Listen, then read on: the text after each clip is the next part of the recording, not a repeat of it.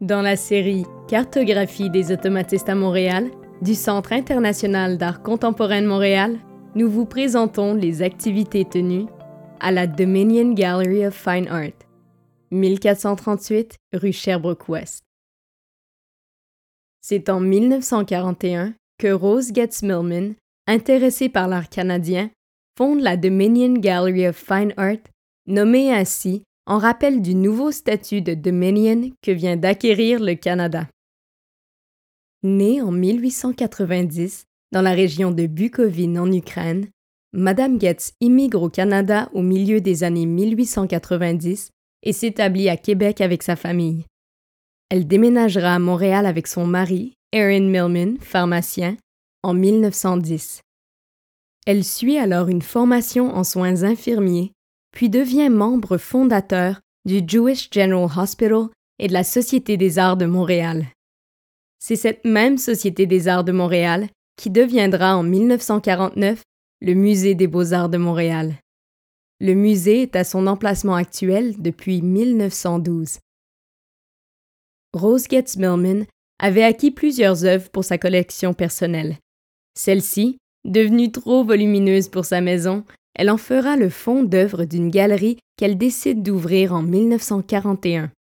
C'est la première femme au Québec à ouvrir une galerie d'art.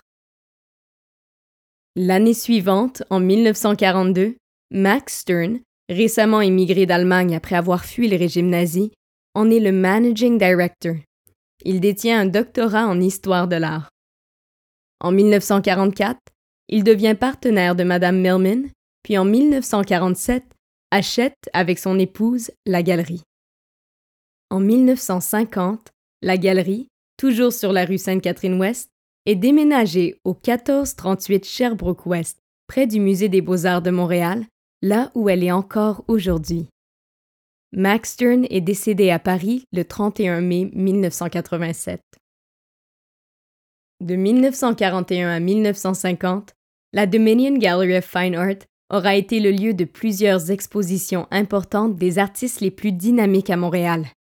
Elle accueillera à plusieurs reprises la Société d'art contemporain, organisme fondé en 1939 par John Lyman.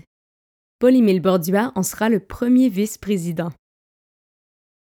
Une exposition importante, celle des Sagittaires, s'y tient du 1er au 9 mai 1943. Elle est organisée par Maurice Gagnon sur une idée de Paul-Émile Bordua et de Guy Villot. Rappelons rapidement que Maurice Gagnon et Paul-Émile Bordua étaient alors professeurs à l'École du meuble. L'objectif de Gagnon est de valoriser le travail de jeunes artistes. L'exposition comprendra 23 jeunes peintres de moins de 30 ans, dont Pierre Gauvreau, François Sullivan, Fernand Leduc, Louise Renaud et 11 élèves de la classe de Paul-Émile Bordua. François Sullivan présente deux tableaux réalisés deux années plus tôt, en 1941. Il s'agit de Tête amérindienne 1 et Autoportrait au visage barbouillé. Guy Villot décrit ainsi le résultat de l'exposition. Nous, les Sagittaires, avons presque tout vendu, à très bas prix, il est vrai, et les gens et les journaux ont été très favorables. Paul-Émile Bordua y tient une exposition du 2 au 13 octobre 1943. Il présente des huiles numérotées qui se réfèrent à des expériences non figuratives. C'est sa deuxième exposition personnelle à Montréal, la première ayant été composée de grandes gouaches présentées dans le foyer de l'Ermitage, un pavillon du Collège de Montréal, du 25 avril au 2 mai 1942. Cette fois-ci, il présente pour la première fois Abstraction verte réalisée en 1941. L'œuvre avait été précédemment exposée au séminaire de Joliette du 11 au 14 janvier 1942 dans le cadre d'une exposition organisée par le père Marie-Alain Couturier. Abstraction verte est une œuvre cruciale dans la carrière de Paul-Émile Bordua car c'est la première œuvre non préconçue qu'il réalise. Voici ce qu'il en dit rétrospectivement. Il est le premier tableau entièrement non préconçu est l'un des signes avant-coureurs de la tempête automatiste qui monte déjà à l'horizon. Rapporté par Noël Lajoie dans Propos d'atelier, questions et réponses, Le Devoir, 9 juin 1956. C'est ainsi que des tableaux non figuratifs, certains datés de 1941 ou 1942, font leur entrée sur la scène des arts visuels à Montréal. Une révolution esthétique est en marche. La Galerie de Dominion, dans ses premières années sous Madame Millman, aura toujours à cœur de présenter de jeunes artistes parmi les plus audacieux de l'époque. C'est ainsi qu'elle présente quelques expositions de la Société d'art contemporain, dont la quatrième, du 13 au 24 novembre 1943, et la cinquième, du 11 au 22 novembre 1944. À partir de 1943, la Société d'art contemporain acceptera dans ses rangs des artistes encore étudiants ainsi que de jeunes peintres. John Lyman, le fondateur de la société, appuyé par les membres dont Bordua, présente une proposition qui explique comment les membres juniors seront inclus dans la société. Les membres juniors jouiront des mêmes privilèges que les membres associés, sauf ceux de pouvoir élire ou nommer les membres des comités en exercice. Tout membre de cette catégorie qui aura tout membre de cette catégorie qui aura été admis à exposer à trois reprises aux expositions régulières de la société deviendra automatiquement un artiste membre sans avoir à être soumis à une élection. Notice of Meeting, signé par Maurice Gagnon, secrétaire, daté de mai 1943, communiqué par John Lyman à Guy dans le fonds Guy aux Archives nationales du Québec. Paul-Émile Bordua souligne comment cette société a permis à ses jeunes amis d'exposer leurs œuvres au public. Dès le premier soir de l'organisation de cette société, j'entrevis qu'elle serait peut-être le support social dont avaient un si pressant besoin mes chers élèves de l'école du meuble. L'avenir me prouva combien j'avais raison de croire en elle.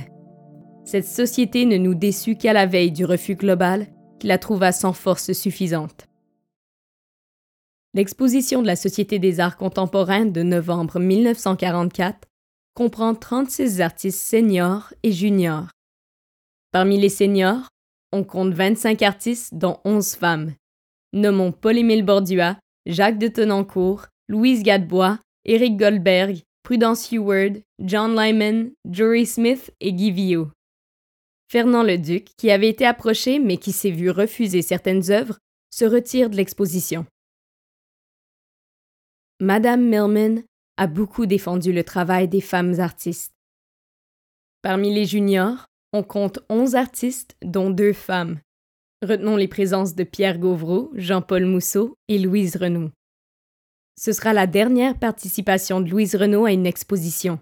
Elle quitte définitivement Montréal pour New York.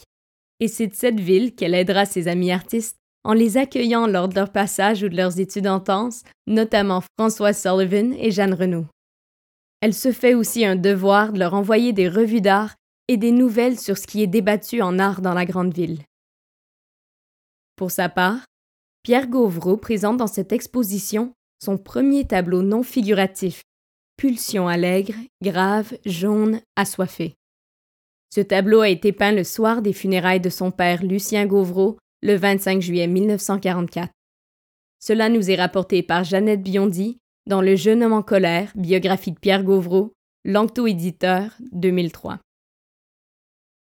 Ainsi se termine notre balado à la galerie de Ménienne au moment de la période des automatistes.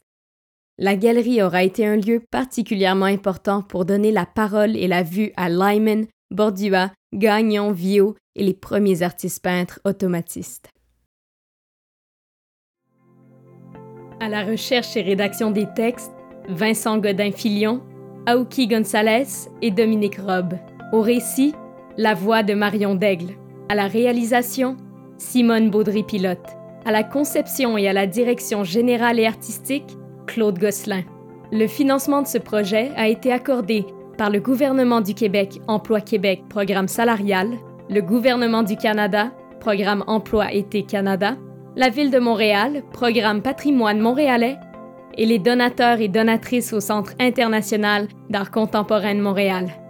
Pour les donateurs additionnels qui voudront se joindre à nous, vous trouverez l'information sur comment faire un don sur notre site web au www.ciac.ca.